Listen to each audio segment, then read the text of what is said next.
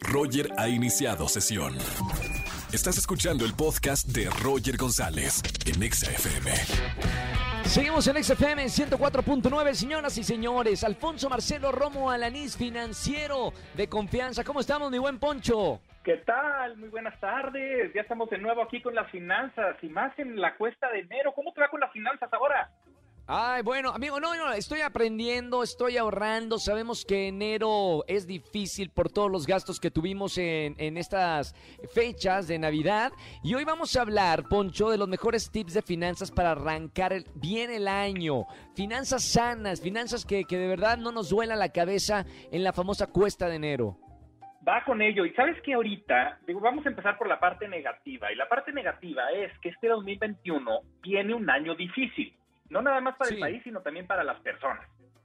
Entonces, por lo Perfecto. tanto, es un año en el que eh, con estos cinco tips necesitamos algo de dónde, de dónde agarrarnos para que nuestras finanzas mejoren. Obviamente podemos tener 12 deseos, podemos tener muchísimas cosas que queremos hacer, pero cuando menos, en el caso de las finanzas personales, hay que hacer algo al respecto, porque si es un año difícil, necesitamos cómo organizarnos. Y ahí viene justamente el primer tip de los cinco que vamos a platicar el día de hoy. Perfecto, Ser organizado con mis gastos. Sí. En el tema del presupuesto, ya sé que hablar de presupuesto es como si le estuviera diciendo, oye, hay que hacer ejercicio. Pues sí, todos sabemos que hay que hacer ejercicio, pero en 2021, crear un presupuesto de gastos y ver muy bien en qué se nos va a ir el dinero es una prioridad. Sabemos, porque hemos visto muchas estadísticas, que la mayoría de los mexicanos no hacemos un presupuesto. Entonces, si somos una de esas personas, hay, hay que hacerlo. Y si ya lo hacemos, pues ahora hay que mejorarlo un poquito mejor, porque efectivamente con eso vamos a organizar mejor en lo que viene el punto número dos. Punto número dos. El punto número dos tiene que ver con si ya vimos que cambió nuestro estilo de vida. ¿Por qué? Porque, pues bueno, ya todos sabemos, ¿no? El, el 2020 fue un parteaguas. Entonces, por lo tanto, si cambió el estilo de vida, las finanzas personales también tienen que cambiar. Nuestras finanzas. Por supuesto. Ejemplo, algo y ya es algo muy muy puntual. ¿Qué podemos hacer de los servicios que tenemos, de las cosas que compramos? Si ya estamos diciendo el punto uno es el presupuesto, bueno, el punto dos es qué podemos cambiar. Yo ya lo hice y de hecho también les ayudé a mis papás a hacerlo. Por ejemplo, en el paquete de internet. Es muy común que en el caso de internet estén saliendo promociones, estén saliendo paquetes nuevos que son más rápidos y más baratos. Y yo ya lo hice y me salió mucho mejor. Entonces ya me estoy ahorrando un poco de dinero ahí. ¿Qué Claro. otra cosa?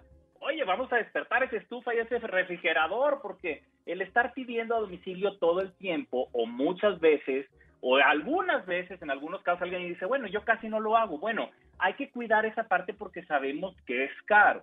Podemos estar ayudando y comprando productos locales, productos de, de- de lugares eh, no muy grandes, pequeños, para ayudar a la economía de esas personas, por supuesto que sí. Pero de eso a estar comprando eh, productos caros y ya preparados por fuera, pues obviamente está afectando nuestra economía y hay que tener cuidado con eso.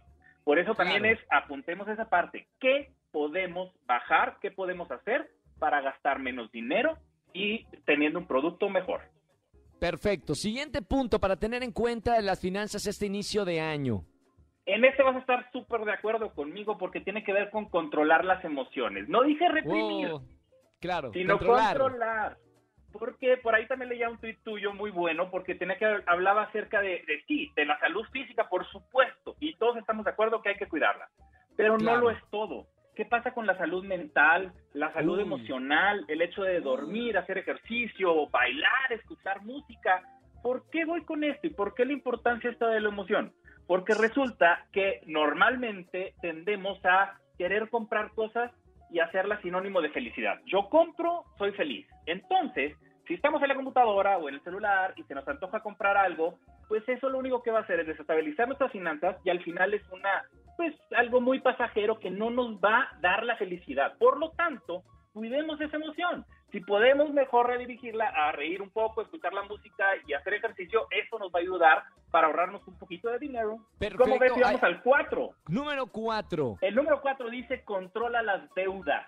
En este caso, muy puntual, si yo debo del dinero que yo estoy percibiendo, si estoy ya sea por mi cuenta o que estoy trabajando en algún lugar, si más del 30% de lo que gano estoy pagando deudas, cuidado, esa es nuestro, nuestra primera alerta. si se me va más del 50%, es decir, la mitad de lo que gano, de cualquier tipo de ingreso que tenga, en pagar Foco deudas, rojo. Foco rojo. Entonces, este es bien puntual. Si necesitamos escribir lo que debemos, a quién le debemos y cuánto se nos está yendo. Si es más Claro. de esta cantidad, no debemos incrementar las deudas porque vamos a estar en problemas. Claro. Y número 5, Poncho, estamos dando los cinco puntos de cómo controlar nuestro dinero. Tips para las finanzas y arrancar bien el año. Número 5.